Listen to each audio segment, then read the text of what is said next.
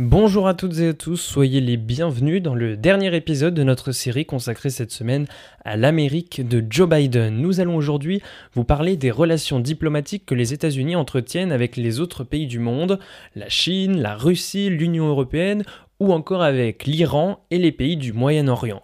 Nous ferons d'abord un état des lieux des relations internationales américaines avant de voir comment Joe Biden entend-il mener sa politique étrangère au cours des quatre prochaines années.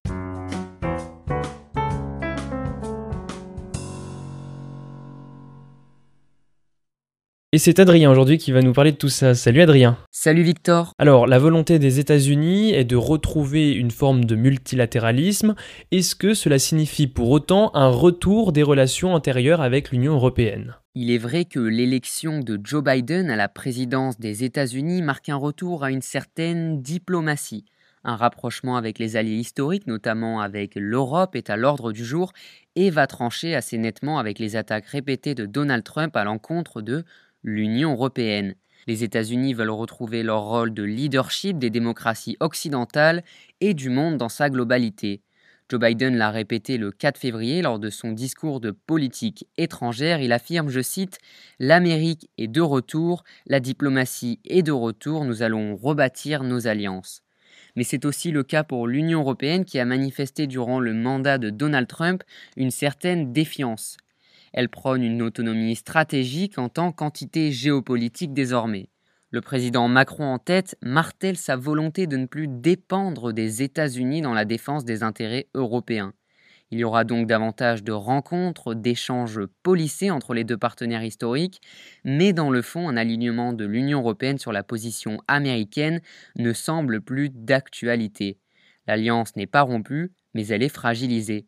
Toutefois, on peut s'attendre à ce que l'Union européenne et les États-Unis forment un front commun, notamment pour contrer la montée en puissance de la Chine et les velléités russes. Est-ce que l'administration Biden va pouvoir contrer la montée en puissance à la fois économique et militaire de la Chine, tout en agissant contre la Russie qui est son rival systémique? Eh bien, en tout cas, c'est la volonté de l'administration Biden que d'endiguer la puissance de la Chine.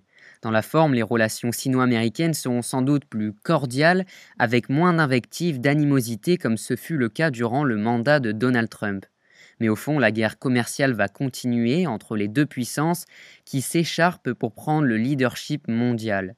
Malgré la politique économique agressive de Donald Trump contre la Chine pour équilibrer la balance commerciale, le déficit commercial américain était toujours de plus de 400 milliards de dollars en 2018 en faveur de l'Empire du Milieu. La compétition entre les deux géants mondiaux est aussi systémique. Les États-Unis prônent le respect des libertés individuelles, des droits de l'homme et de la démocratie, alors que la Chine n'hésite pas à se montrer autoritaire, comme à Hong Kong avec la loi sur la sécurité nationale, et réfute toute ingérence étrangère.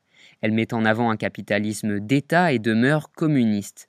Joe Biden a d'ailleurs dit le 4 février vouloir, je cite, être au rendez-vous face à l'avancée de l'autoritarisme, en particulier les ambitions croissantes de la Chine.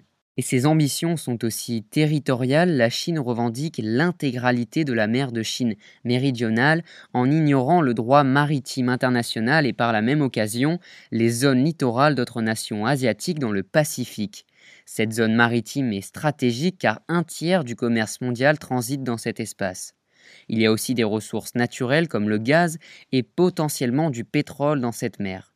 De quoi attiser les tensions entre la Chine et les pays asiatiques que les États-Unis soutiennent. Joe Biden va sans doute continuer de mettre la pression sur Pékin qui joue la carte du fait accompli, affirmant que ces eaux lui appartiennent au regard de l'histoire. Le problème étant que la Chine a développé une marine performante de 400 navires neufs à la pointe de la technologie et que de leur côté, les États-Unis ont aussi des capacités militaires maritimes très importantes. La guerre technologique devrait aussi se poursuivre même avec l'arrivée du démocrate à la Maison-Blanche. Les États-Unis ne semblent pas vouloir laisser l'Empire du Milieu devenir numéro un dans l'innovation technologique, notamment en termes d'intelligence artificielle ou de développement de véhicules autonomes mais la Chine pourrait vouloir calmer les tensions et se montrer moins agressive, comme l'a expliqué Xi Jinping lors du sommet virtuel de Davos le 25 janvier dernier. Il a loué le multilatéralisme et mis en garde contre une nouvelle forme de guerre froide. Une guerre froide, cela n'ira sûrement pas jusque-là entre la Russie et les États-Unis, mais il est évident que les relations risquent de se tendre.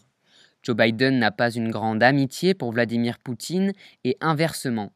Il a manifesté cette méfiance à l'égard de Moscou lors de son discours de politique étrangère le 4 février en annonçant, je cite, que le temps où les États-Unis se soumettaient face aux actes agressifs de la Russie était révolu. La complaisance de Donald Trump sur le dossier russe a été perçue comme une faiblesse par l'administration Biden, qui a décidé de se montrer beaucoup plus agressif. Est-ce que l'axe anti-Iran qu'a développé euh, Donald Trump et ses alliés au Moyen-Orient pourrait être remis en question en cas de retour dans l'accord sur le nucléaire iranien? A priori non, l'administration Biden a des intérêts à la fois économiques et stratégiques avec ses alliés au Moyen-Orient, à savoir Israël, l'Arabie saoudite et les Émirats arabes unis. En revanche, Joe Biden a fait du dossier iranien une priorité de sa politique étrangère et cela risque de déplaire à ces pays qui sont en conflit ouvert avec le régime iranien. Biden sera sans doute plus dur sur la question des droits de l'homme avec l'Arabie saoudite que ne l'était Donald Trump. Il a d'ailleurs annoncé le 4 février mettre un terme au contrat de vente d'armes avec l'Arabie saoudite. Le royaume saoudien se servait de ses armes dans la guerre qu'il mène au Yémen actuellement contre les rebelles houthis. Même s'il est pro-israélien, le nouveau président américain ne satisfera plus à tous les désirs de Benjamin Netanyahou comme ce fut le cas avec Donald Trump. De plus, Joe Biden souhaite une solution à deux États pour parvenir à un processus de paix dans le conflit qui oppose Israël à la Palestine. Pour autant, cet infléchissement sur la question palestinienne n'augure pas de réel changement à l'égard d'Israël. L'administration Biden ne reviendra pas sur ce qui a été fait par son prédécesseur, comme les récentes normalisations entre les États hébreux et les pays arabes comme les Émirats arabes unis. Le dossier sur le nucléaire iranien représente un enjeu majeur de politique internationale pour le nouveau locataire de la Maison Blanche. Depuis que les États-Unis se sont retirés de l'accord sur le nucléaire iranien en 2018, la situation est épineuse. Cet accord conclu en 2015 visait à encadrer les activités nucléaires de l'Iran en contrepartie de quoi les États signataires s'engageaient à lever les sanctions économiques contre la République islamique.